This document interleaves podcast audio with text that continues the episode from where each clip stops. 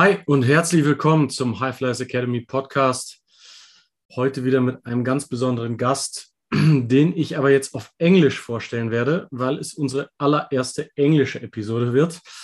Und ich wünsche allen Hörern da draußen viel Spaß. So, um, very warm welcome and really thanks for doing this to Lukas Villa. Um, right now, he's the head strength and conditioning coach of Bayern Munich basketball. So um, we work together part partly um, yeah, thanks for doing this, Luca, for making time. Dennis, my my pleasure to be here with you. Honored to be your guest, and let's have some fun. All right, I think today you should be in a very good mood because I watched your game against Barcelona. Was it yesterday? No, it was the day before yesterday. And wow, like on TV, you you've been there live. Maybe you can tell us how how the experience there in Barcelona is. I've never been in the stadium there.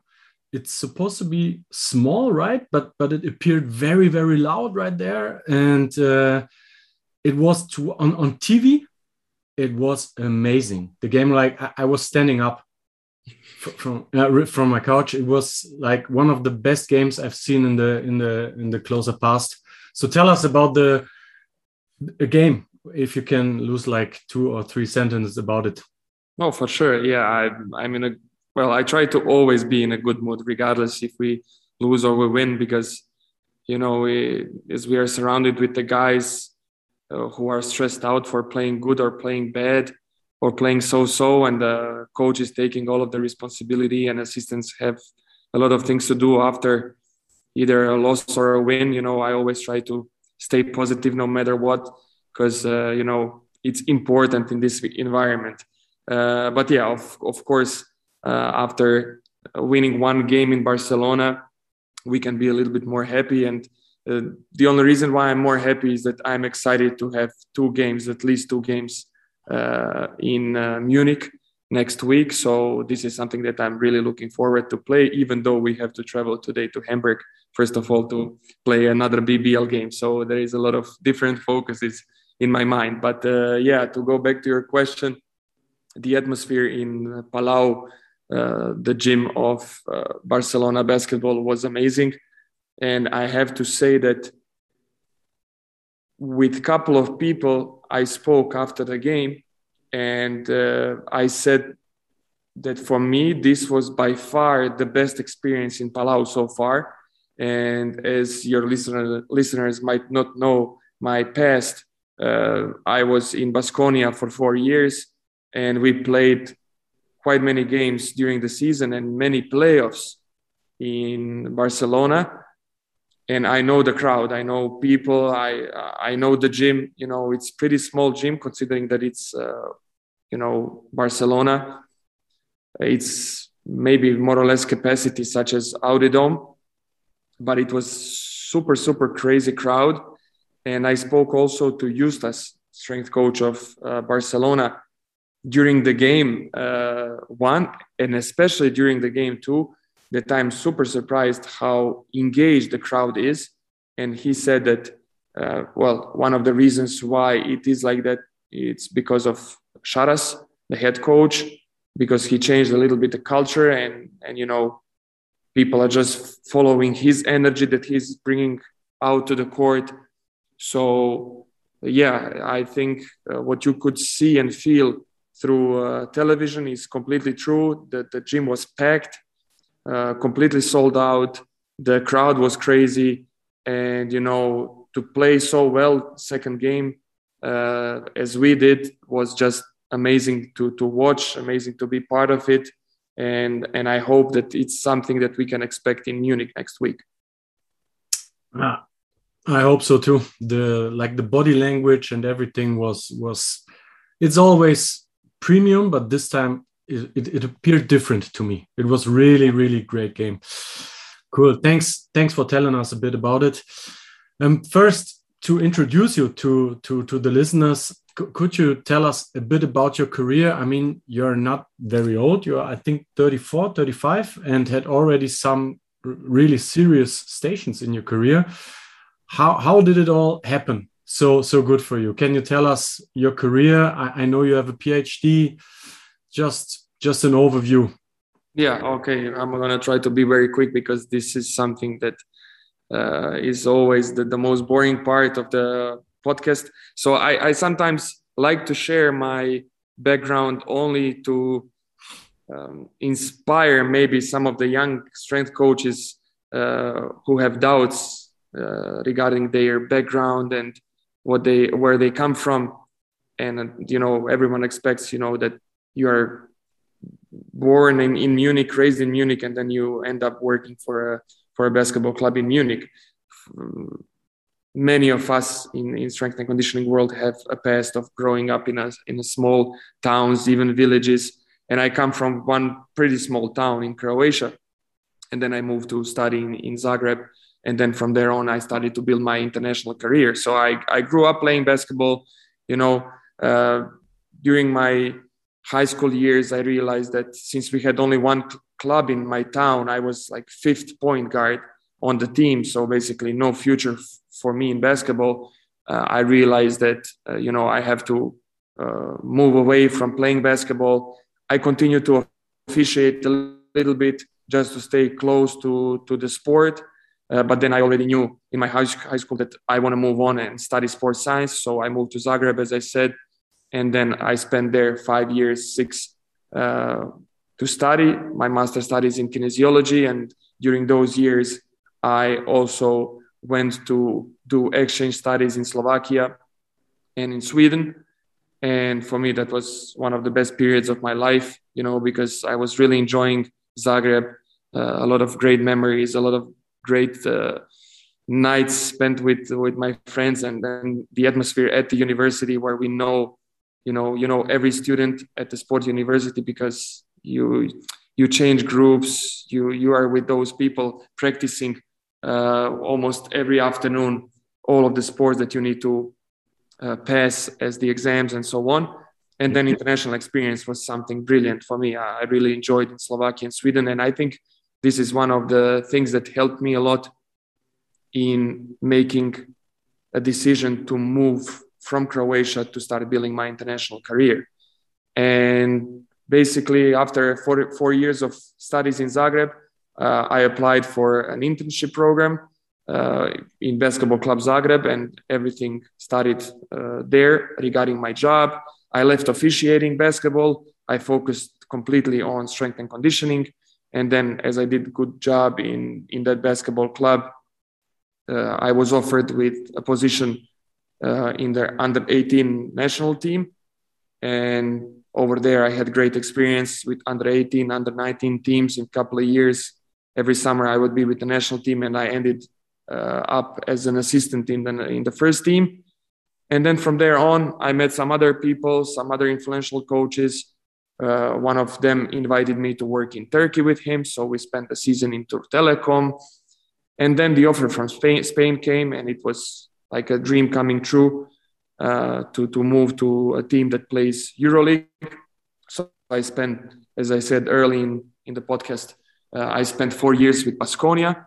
Then uh, we won championship. In my last year, it was uh, after a COVID quarantine, and we played in the bubble. So we won against Barcelona the title. And then uh, I was offered with uh, a new position in Russia, in UNICS Kazan. And it was another great, successful year. Uh, it was the last season where, where we played both finals in VTB and Eurocup. So we qualified for Euroleague. Euroleague.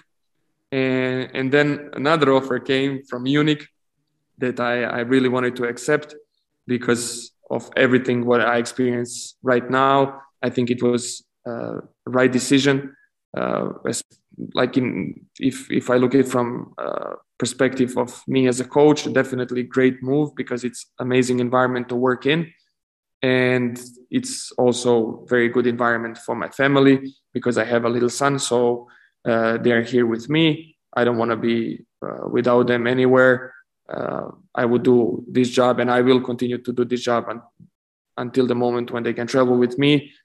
And uh, it's very uh, nice to live in Munich. For them, it's very comfortable and and also if we if we are on the road for many days they can easily go to zagreb because it's 45 minutes away uh, with the flight. So it's it's perfect to be here and and and let's see what future brings. And as you said i did my phd in vitoria and that's that's basically the last part of my formal education that i did. And now i'm here uh, in germany focusing on my work focusing on uh, the work of the association euroleague strength and conditioning association we are preparing another uh, great conference or a summit in Athens early in July. So this is another focus that I have, and then you know just spending time with family as much as I can. That's the main goal now. Dang. So this is, uh, let me say, packed. So what what I what I will ask you is how, how did you find the time to write a book? yeah, well, all those stations. I mean, I have it like lying in front of me it, it's a really great book. We will speak about it. And if I go through it, we have 347 pages. How did you do it? What was the goal? What was the reason to start writing a book at your age? It's it's unusual, right? So I'm, I'm very interested in in like the process of, of you writing a book on the same time during during have such a career. Can you can you uh, tell us a bit about it? well some of the people might think that it's uh, very tough to to write a book in the environment where i live but actually i don't know if if in any other environment or circumstances i would be able to to write it uh, let me put it in in other words if i was not traveling for example with the team which everyone thinks it's very demanding and it is it is to be away from the family you know uh, but it helps me a lot to to be productive because mm-hmm. i'm i'm the guy who uh, while we are on the bus in the plane at the airports in the hotel lobby when everyone rests after the lunch i'm the guy who grabs a coffee and i'm just trying to read write and and that's it you know if I'm not with the players. So every moment that I can use where I don't have to be uh, a strength and conditioning coach for the team, basically, when I don't have to deliver my my real job, I try to read, learn, and and, and you know, uh, in that way be uh, as productive as possible. And this is one of the main reasons why I finished my PhD studies in less than two years.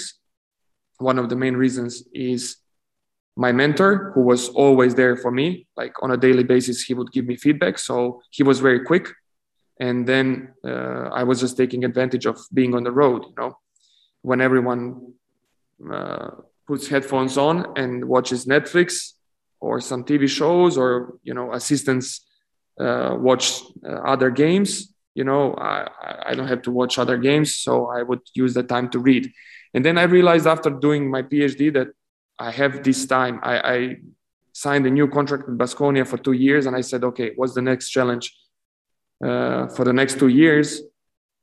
And as I have published one little book on movement preparation and warm up for basketball trainings and games before, and I was also lecturing at the University of Zagreb when I graduated for five years when I used to live in Zagreb. You know, I was always a big fan of writing. I was always a big fan of preparing presentations and you know in in one sense you help students or younger coaches uh, for by giving that knowledge and providing these presentations but then on the other hand it, it helps me a lot to go through the knowledge that i have currently you know you summarize, summarize a little bit you know what i know and and you know to put things in order so to say and then i said okay let's play a little bit with the idea of the book I made a blueprint of the chapters. Uh, I made a plan on the time frames that I would need to write each chapter. And I said, okay, uh, within one year, I would like to finish the whole book. Uh, and I would get, like, I would collect all the materials that I need for one chapter. I would focus on one chapter until it was completely finished. And I said, at around one month per chapter. So it has 12 chapters. Of course, strength and conditioning part is more demanding than maybe communication uh, or stability or mobility, whatever. Uh, but more or less, I said like one month per per chapter, and you know it worked.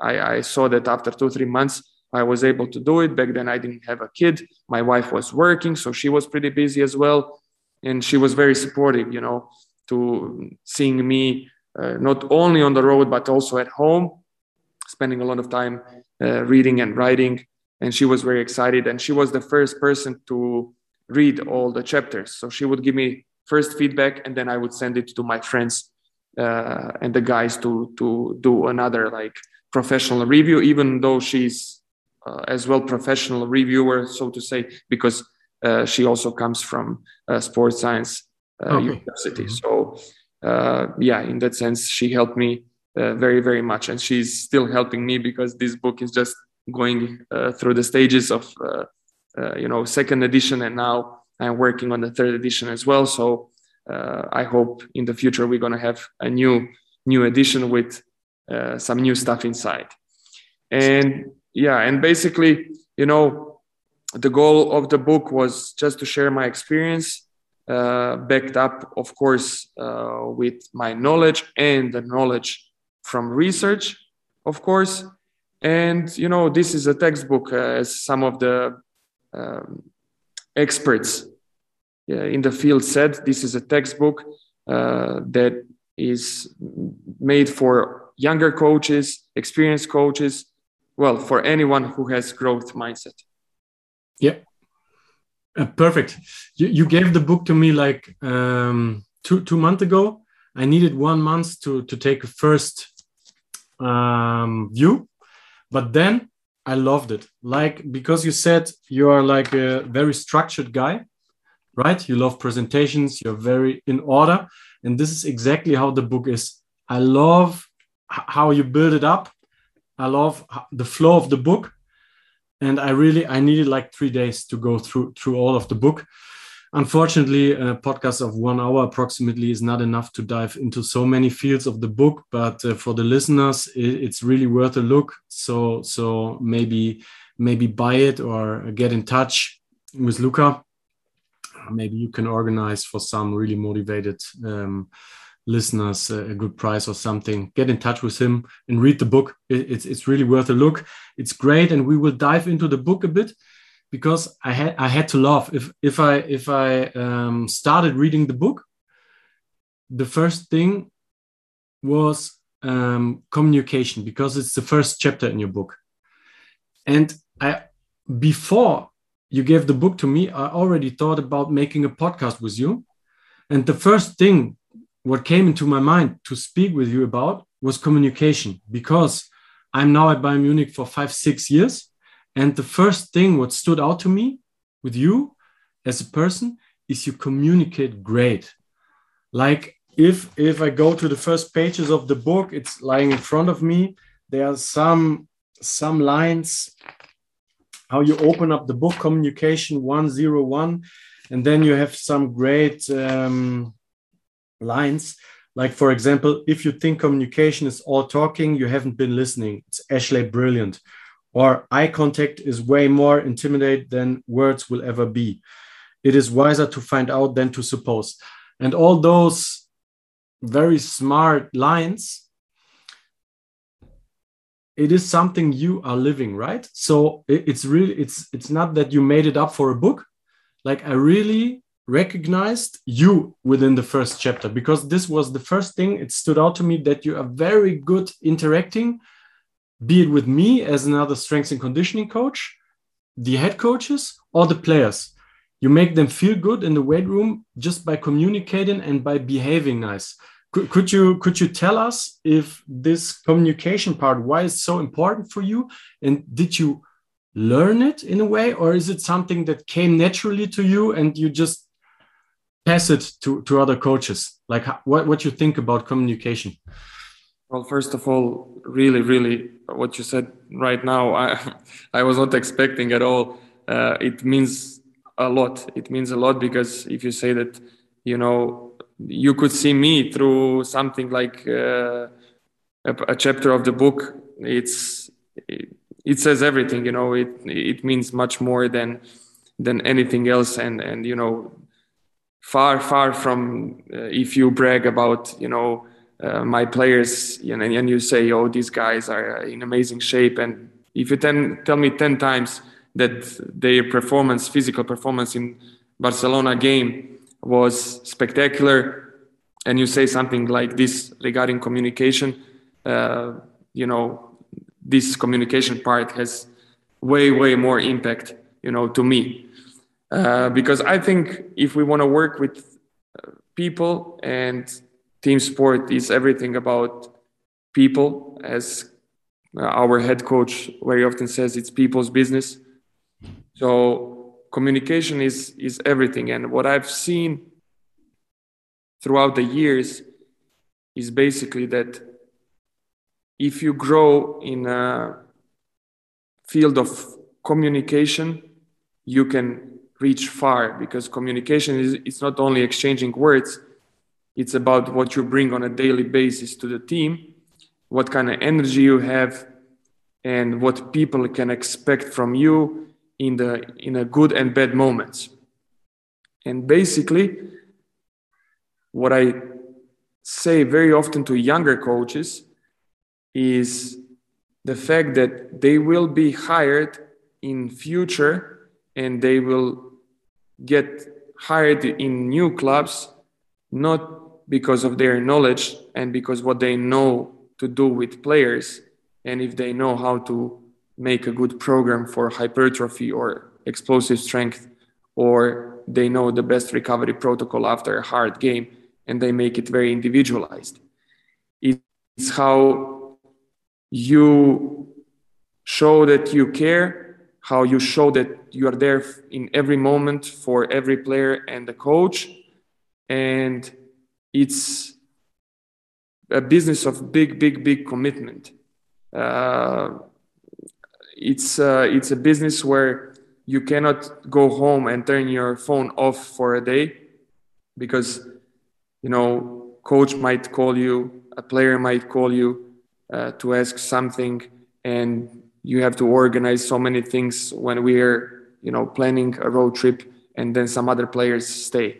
And if those players that stay uh, don't feel that someone is taking full control over their activities, they will start feeling like they don't belong as much as the other guys. So, and it's all part of the communication.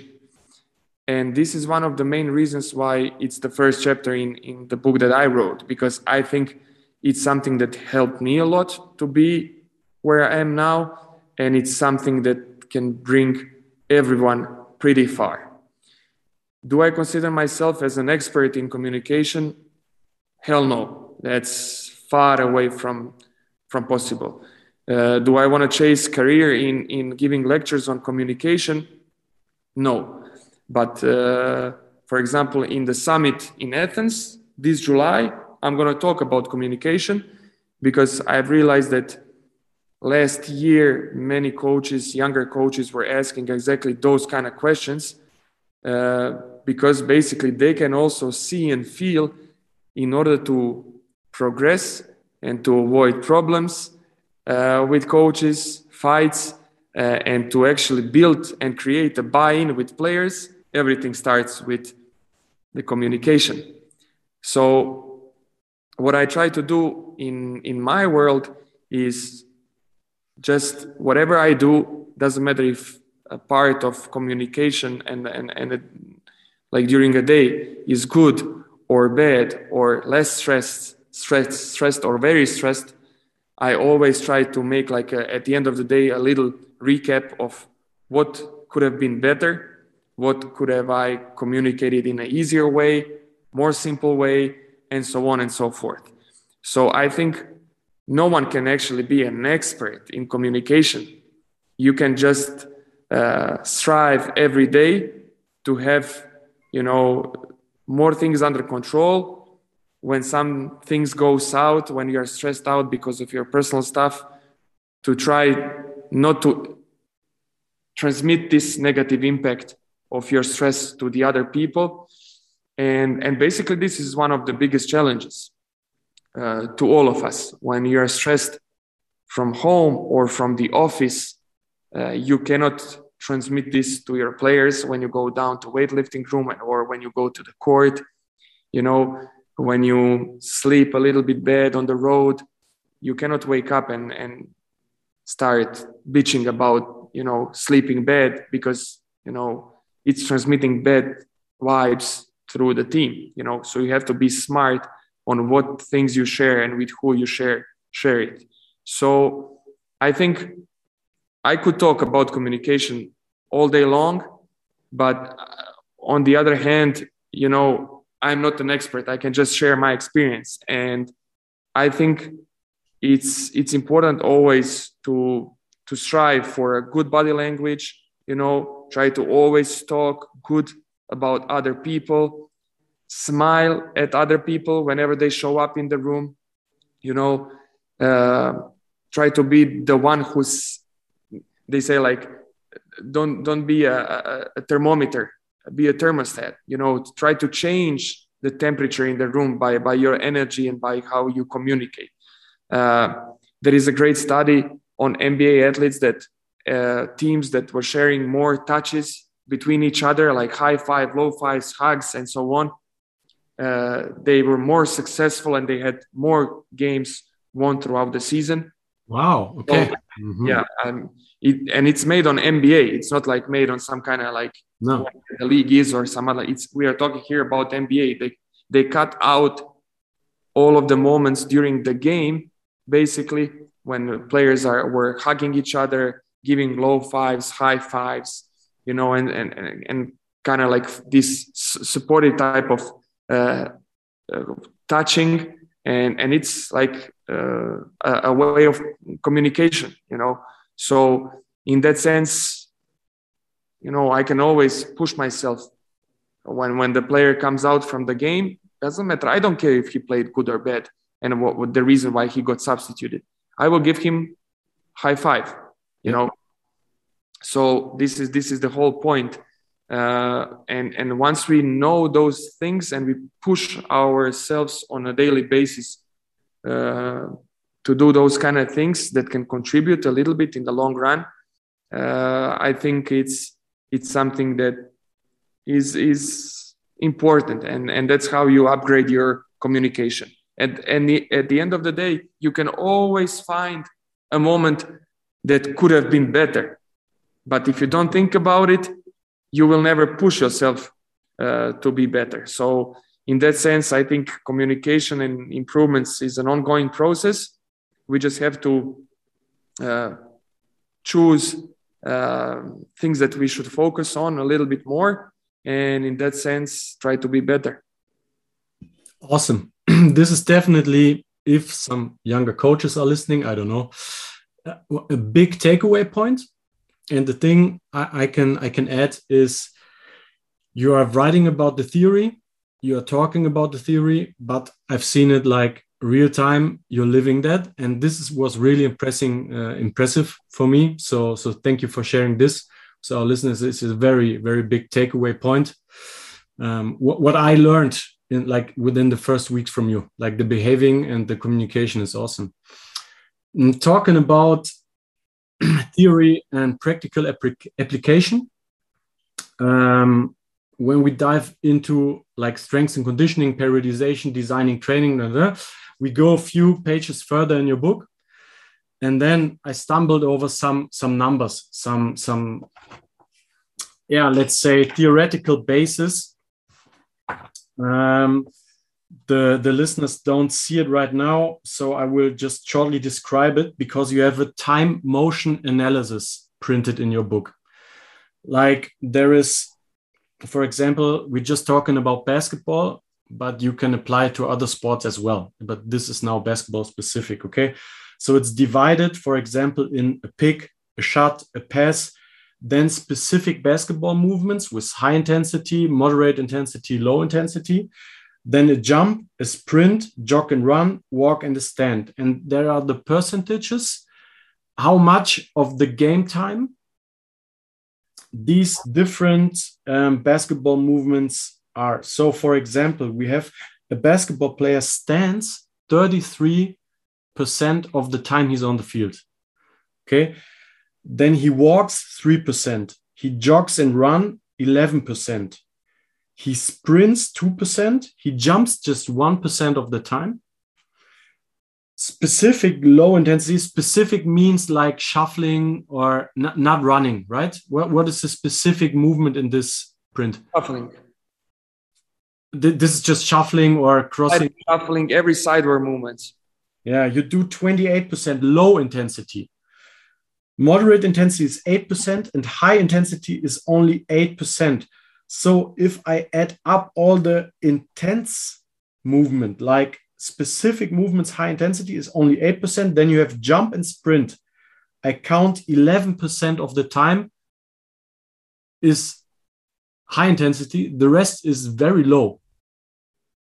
To assume this, I will put the, the table under our podcast in the show notes so everyone everybody can read and relate to what we talk about right now. What I want to ask you is I mean, you are a scientific guy, and your I think your practical approach will be based on the theory. So, can you describe to me and to our listeners how you design your strengths and conditioning based on those numbers? Let's say we have a lot of time low intensity in basketball. And we have only like around 11% of the whole time is high intensity work. What is your conclusion of this? And how you design strength and conditioning based on this? Well, that's an excellent question. And it's a, another topic that we could talk about for, for ages, but uh, let's, let's try to keep it short. Nowadays, it's very simple, especially if you have the tools to track movements, because uh, with the new technology and accelerometers and local positioning systems, you're able to track live uh, training sessions and then you can see the intensity of, of the movements the number of those kind of movements and it's pretty easy to control. And once you have your baseline data, what happens in one game, what happens um, in one quarter of the game, then it's pretty easy to design and control those kind of movements during team practices.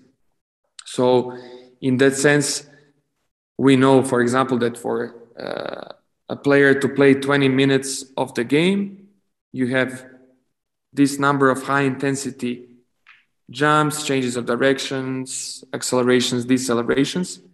And then when we want to prepare a training session with the whole team and we say we want to do uh, a scenario where, where we're to collect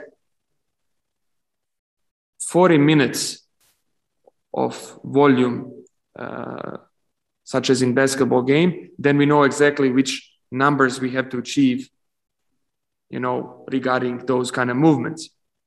And we can just see as the training goes, as we play basketball five on five, we can see if we are achieving the intensity, such as the one that we have in the game, and of course, the volume. Are we reaching, reaching the numbers?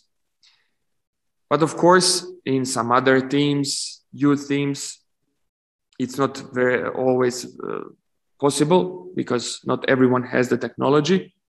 Uh, so you use metrics such as time, playing time, and so on to talk about reaching the volumes. Uh, and then you expect that you reach the number of all of those movements, you know.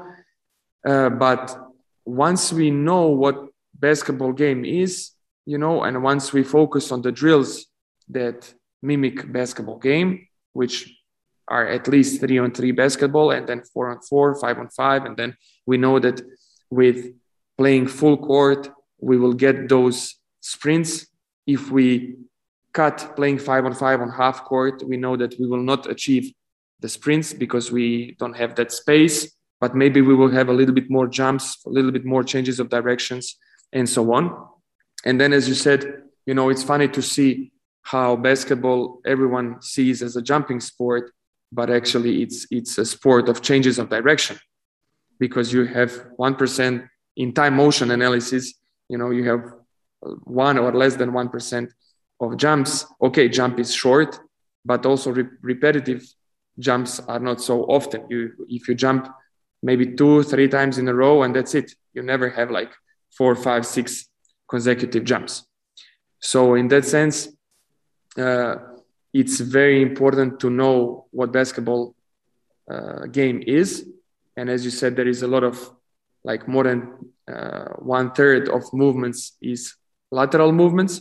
So here is uh, a good point to mention and to answer to your question how it helps to program things. Well, when it comes to conditioning, uh, so uh, conditioning or running to improve your cardio or to improve your aerobic and aerobic capacities without ball, without playing basketball, but you use running outside uh, on a football stadium, athletic stadium, on the basketball court without ball, running suicide drills or just running up and down. Here you know that for a good basketball conditioning, you cannot just run up and down because one third of the game is done by shuffling sideways. So at some point, if you decide to do, for example, a suicide drill where you where you run, you know, uh, free throw and back, midline and back, other free throw and back, and full court and back, at least at least one third, maybe you can do shuffling, because this is something that will prepare you also for specific basketball conditioning or whatever drill you make it's always good to think that one part of the drill should be uh, done by shuffling uh, sideways, zigzag shuffles. It doesn't have to be half court shuffle because this is something that is not specific, but you can cut full court shuffle into zigzag shuffles. Uh, so in, in that sense, I think it's important to know what basketball game is. And then whatever you choose to work on, is it conditioning? Is it strength? Is it power? Is it explosiveness? you have to know what you are preparing your athletes for. And then, as you said, uh, okay, it's one percent jumps, but we know that also jumping, even though it occurs not so often, it occurs in the critical moments. So, yes, it's only 1% of the game, but it's not 1% of your strength program. It's much more if your players are not practicing like crazy and they're not competing every two, two, three days, if you have a team that competes once uh, a week or you have a youth team, that means that they can spend quite a lot of time in the weightlifting room jumping. Do you, are you going to do only jumping or you're going to uh, put it together with deadlifts and heavy deadlifts or explosive snatches or whatever? It's up to you as a strength coach. But I think uh, players should jump because it uh, jumping occurs in the critical moments of the game. But then on the other hand, if we know that uh, an important part of defense is lateral explosive lateral moves, it cannot be only that players in the weightlifting room do uh, squats and jumps, but they should also focus on some side lunges, hard side lunges with the resistant bands, and then maybe some explosive moves you know, to to put it like uh, as a, as a as a complex. So in that sense, I think once you know basketball game and once you understand what are the demands, and once you have data, normally it's backed up from the science. But okay, it doesn't have to be science. If you have units such as accelerometers or you have a local positioning system, and you make the analysis of your athletes, which is the best thing to do early in the season, and you have a chance to record couple of friendly games, you know what are the demands. So you don't need science because the best science you have right in front of you. You have data on your own team and you start building from there. And if you can compare your data for the season program based on the preseason data that you gathered on your team, it's way better than any science you will have. But yep. if you don't have it, for example, you don't have units and you cannot measure anything, then you go a little bit further back in science and you take a chart like the one I presented in the book. By the way, it's a, it's an excellent chart. It's an excellent chart that it's based on time motion analysis. So it's like analysis of uh, video analysis of the game made by Lorena Torres Ronda, a, a great expert from Spain. And you can see that uh, by percentages, you can see what's happening in basketball game. So at least in that sense, you have somewhat picture of basketball game, and then you can create your drills on the court, and you can further on concentrate what you're gonna prepare for your athletes in the weightlifting room. Yeah, great. Thanks a lot. Uh, I mean, it's always the problem of podcasting because you have to stay under complex. You know, this this subject is so deep because then you have the different position, different type of athletes, right? Different lifestyle. There's so many aspects of the game that sometimes just speaking about one table here doesn't show the whole picture right? There's so much more but but this was a great great example you gave us how to how to design the the programs. I mean when i thought about it it was like okay in the weight room can i train the athlete for a good pick and roll? Maybe but for the shot it's technical. Pass it's technical. And then moderate and specific uh, movements um, with moderate and low intensity. No, no uh, you don't have to train this right in the in the in the in the weight room but the the minimum percentages like jump sprint with 3% in total and high intensity with 8% those are small part of the game but very crucial right for the success. This is exactly what you said and there you have to think which parts you have to have to let the let the athletes train to decide and win games. So awesome. Um, yeah, just, just one of the younger coaches that I am in touch with asked me how much should we sprint longer sprints longer than the distance of the court such as like 40 50 60 meter sprints. And i told him that definitely there is a, a place for it because not many injuries uh, of hamstrings happen in basketball but when they happen they happen in high intensity, full court running. Sure. And the only way to prevent it is okay to control the load, to work on the muscular system, and so on. Everything what we normally do. You know, we try to control the load, not to push players to be very fatigued, and so on. But one of the best ways to prevent injuries is to train in that sense. And if we can push players to to train 10, 20% more intense than it's possible, you know, is definitely gonna decrease the risk of injury. Yep. So if we know that player needs to make a full court sprint, running diagonal, which never happens, that you go from one uh, corner to opposite corner, or at least five meters longer than that, means that his co-contraction qualities, not to go very deep into, into now physiology, but normally uh, one of the main reasons why hamstring injuries could happen in basketball on this kind of like, let's so to speak, small court is actually poor co-contraction qualities. And if you train 10, 20% more speed and you push your muscular system and neuromuscular system to fire at that rate. And then later on because of the the constraints on the court and you cannot achieve this speed that you normally train for you don't have any like you you can be sure that there is less risk because you trained more intense than what is happening on the court. Now should we do it every day or should we do it a couple of times a week? Well, I don't know. Depends how much time you have and what is the main goal. But it definitely makes sense for a basketball player to run sprints, cross court sprints, once or twice per month as a session where you do maybe five to 10 good, good, good accelerations and sprints to achieve those higher speeds compared to normal basketball scenario. And in that sense, you will uh, be able to talk about reduction of injury risk.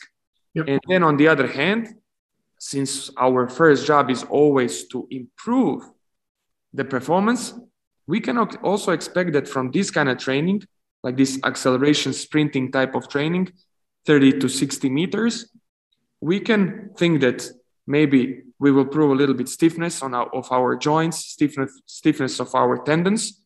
And in that sense, also work on power output, explosiveness, you know, and we can also talk about improving the performance, which is our always, always our main goal. For sure. Nice. Uh, Luka, the problem um, is when when athletes listen to this podcast, we de- designed high fly strength and conditioning for younger athletes to give them the chance to to high quality content for free because not everyone has the chance to to to train with a strength and conditioning coach like you. Most of the most of the young basketball soccer tennis athletes wherever are on their own or they they need to find a coach and this this is just luck right? Because how you know if that's a good strength and conditioning coach or no. So most of the guys who are not in professional sports don't know what to train. So we always use the last question if we have experts like you in the podcast. Do you have one to three recommendations for young athletes? Could be about training could be about lifestyle, could be about nutrition, could be about anything. How a young athlete could increase his chance or her chance to have a professional career. Perfect. Well, I'll try to go in every field. So maybe three tips would be enough. You know, first of all, I would start if they want to be serious in what they're doing and they want to reach pro level, I would definitely not start with the strength and conditioning. You know, I would leave it as, as the last tip. You know, uh, the only and the only reason is well, because I'm strength and conditioning coach. If I was completely objective, maybe first three tips for a younger athlete to become a, a pro would not even consider strength and conditioning part. Uh, I think the first tip would be to surround themselves with veteran players, but veteran players who did something in their careers, not veteran players on the team who have never reached far, but they were always there around. And, you know, uh, if we are talking about, for example, okay, if you're a junior team, then you are not surrounded with veteran players, but maybe your next step as a young player is joining senior team or joining some kind of like regional league where you already have a lot of veteran players who continue to play basketball for fun and so on. And maybe they they are not lifting very hard now and you know the work ethic is not there like super crazy like you can see in a professional team settings you know, but still you can learn. So be humble, ask a lot of questions, uh, see how much these veterans know, uh, try to uh, get inspired from their stories, from their experiences, and try to apply what you have learned from them. You know, if they say, look, I have tried to just an example. Uh, I've tried to eat this kind of breakfast, you know, and it always helped me on the game day not to have problems with my stomach, not to upset it. And it would always provide me enough energy. If you think it's useful, then make a decision and next 10 game days, go with that breakfast and see if it works for you, you know. So in that sense, I think uh, this is the first stepping stone. Try to take advantage of successful people around you. I mean, this is what we are doing. This is what I'm doing. I'm surrounding myself with the with enthusiastic, great coaches in EuroLeague who want to contribute to the field, and in that sense, I'm growing. You know, together with them. I don't blame others who don't have time or they don't have desire to contribute as much as the other guys want. And I'm not going to bitch about those guys. I'm just going to surround myself with a couple of guys who have the energy that uh, I want to resonate with. Yeah, you are you're the average of the five people you surround yourself the most with, right? It's exactly. yeah, bro. That's the that's the whole point, you know. Mm. And I love my friends, and I love all of my friends and all of my family members, but I know who is sucking up my energy. So do I call them every day? No. Yeah. But do, do I look forward to have a barbecue on this summer with those guys? Hell yeah. For sure. And, you know, perfect, man. There is no doubt because at some point I also want to hear their, you know, stories of pitching about life, pitching about finances and so on, because at some point we can make fun of it, you know, and and they are in my life because of the other qualities you know but in order to grow in my field as a professional guy i need other people to be surrounded with. And that's a fact you know?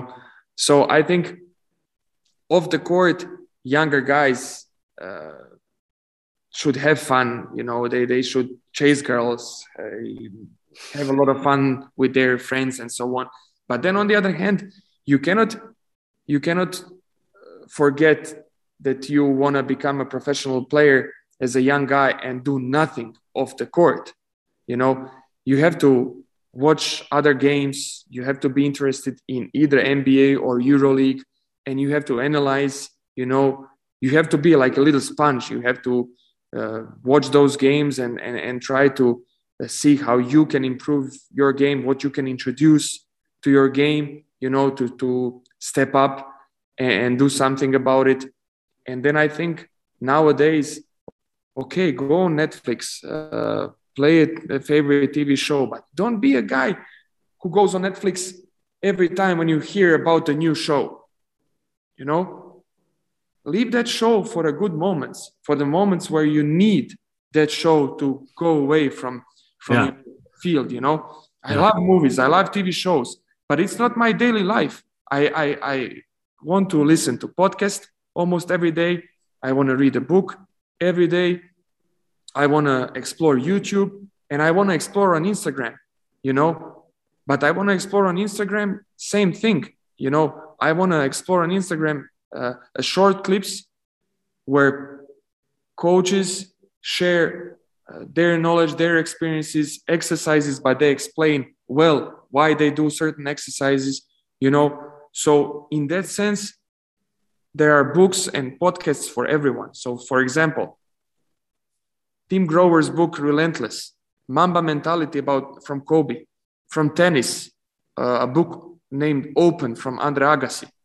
Those books are amazing for everyone who needs to be a little bit inspired, and it's easy read. It's not science, it's not theory, it's experience, and it's something that can motivate you, and it it, it can be you know very important for your daily success and the long-term success you know podcasts hoop commitment podcast is amazing platform with more than 100 episodes it's mike nielsen from gonzaga strength and conditioning coach and his goal is actually to reach younger athletes because he works at the college level and, and his podcast is very uh, education oriented so he talks about not only strength conditioning, but a lot. Uh, he talks a lot about nutrition, how to prepare your meals, how to set your goals, how to improve your daily life as a young athlete.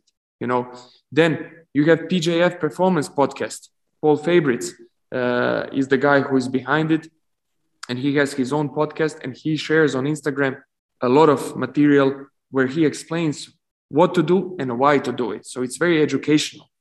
Then former strength and conditioning coach from LA Lakers, uh, Tim DiFrancesco, has uh, TD Athletes Edge podcast, and he has uh, an Instagram profile. And those are the guys that share a lot their knowledge, experience in a very practical way, and they always explain why they do certain things and why you, as a young athlete or a professional athlete, should do certain things.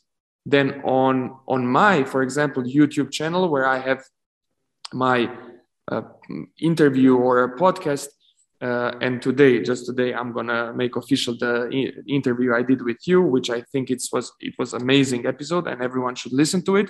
But then, for example, if younger athletes go to my YouTube, they don't have to go through my interviews with coaches. But there is a, a great interview with a nutritionist. There are two great interviews with players. Marcelinho Huertas, who has NBA experience and he played with uh, Kobe Bryant. Then I have an amazing episode with Jamar Smith, the guy who was he was hell during young days. Uh-huh. This guy, this guy was in in, in, in prison, basically, you know, and he made career as the best three-point shooter in Eurocup and one of the best guys I have ever met and one of the most hardworking guys. And you can watch that interview just to get inspired. And whenever you have doubts, just put three minutes of his speech and you're gonna get motivated. Yeah, we will put the link of, of your interview. And then some other guys, tell me. No, we will put Perfect. the link of this interview of you in the show notes for sure. For sure. Perfect. And, you know, for younger guys, this is something they, they, they need. And then on Instagram, you know, Mikey G is a coach that shares tons of uh, daily content regarding uh, health and performance for younger athletes. He even has his application, uh, GBG, uh, so you can download it and it's it's a it's an easy way to program uh, your daily workouts if you don't have a private coach. Corey schlesinger also on instagram very active provides a lot of content. Uh, dr Ray, uh, ramsey nijem from kansas university. So those guys are just brilliant and they share a lot of content and that's why i think you can educate yourself away from the court away from those veteran players uh, and then if you don't have veteran players on your team who you can learn from, uh, I gave you just just now the names of people to follow. And then you know the last maybe tip would be, you know, it's it's a commitment to be a professional. It's a commitment. You know, uh, as a strength coach, I always even on the road I always uh, try to go to bed at 11 p.m. You know, sometimes it's 11:30. Okay, sometimes because of travels or a late game, it's it's uh, after midnight. But normally, if I'm able, if I'm able to go to my room and sleep, I want to sleep. I want to wake up. You know, because I know that sleep impacts the whole regeneration, both physical and mental. You know, we know from science that between 10 at night and 2 in the morning, it's the physical regeneration of the body. It's all the hormones and you know way better hormones than i do you know uh, so you can talk in the future shows or you maybe spoke about it before but about hormones and how important the hormonal re- release is in that window between 10 p.m and 2 a.m and then from 2 uh, a.m until 6 in the morning it's more like mental repair uh, and and this is something that is crucial for the gains you know, don't bust your ass uh, in, in, in the weightlifting room and then you go to bed at two in the morning because, you know, you're putting a lot of effort during the day, but, but then at night you're not a pro. So I think sleep is definitely something that you should always keep in your mind. You know, nutrition, play with it, explore. Try to find what's best for you. Don't be uh, hooked on on latest things on gluten-free diet, fasting, uh, you know, no carbs, no fats, no this, no that. Try to give yourself a, a, a window of two to four weeks at least, because without like less than two weeks, you cannot see. You know, try to cut sugars for two weeks, like um, unhealthy sugars, and see what happens. How you sleep, how you perform then try to drink one liter more of water on a daily basis for two weeks. See what happens, you know, and give yourself a little challenges and see how your body reacts because everybody is different you know and then you can always always try to find the little routines for your core for your knees for your ankles for those parts of the body that are always stressed more because you play basketball you know in baseball it's and, and tennis it's more like shoulder okay? If you had some kind of past injuries that are nagging such as shoulder maybe because you know in some collision you were hurt and then it has like this naggy pain that is bothering you try to find yourself a little routine on a daily basis that can that can help you and in that sense be be more serious um, before you step on the court to to train. So these are my tips for the guys. Amazing Luka i think this is uh, this is the perfect way to end the interview. I think some some really really big takeaways either for coaches or for for players. Right you you could you could have two to five big takeaways for your own personal development in your career. Um, concerning productivity which i really admire in your life like the, this is this is great like using the time to strive to, to write when others uh, watch netflix. This was a big takeaway for, for me i think for, for every motivated coach but also for the athletes like to observe yourself what you said in your last point observe yourself what is good for me. There is no blueprint for anything. Like there is not not the one exercise which is the perfect exercise for you uh, for everyone. There's not the perfect nutrition um, recipe which is perfect for everyone. You have to listen to yourself to your body to develop to to watch better players to try to adapt and to observe yourself. This was like the perfect way to end it and um, i have to say thank you Luka. it was a really great great interview. Thanks a lot. Thank you. I had great fun. Cool then i hope you stay so successful in euroleague. We will all watch next games. Thanks thank bye bye bye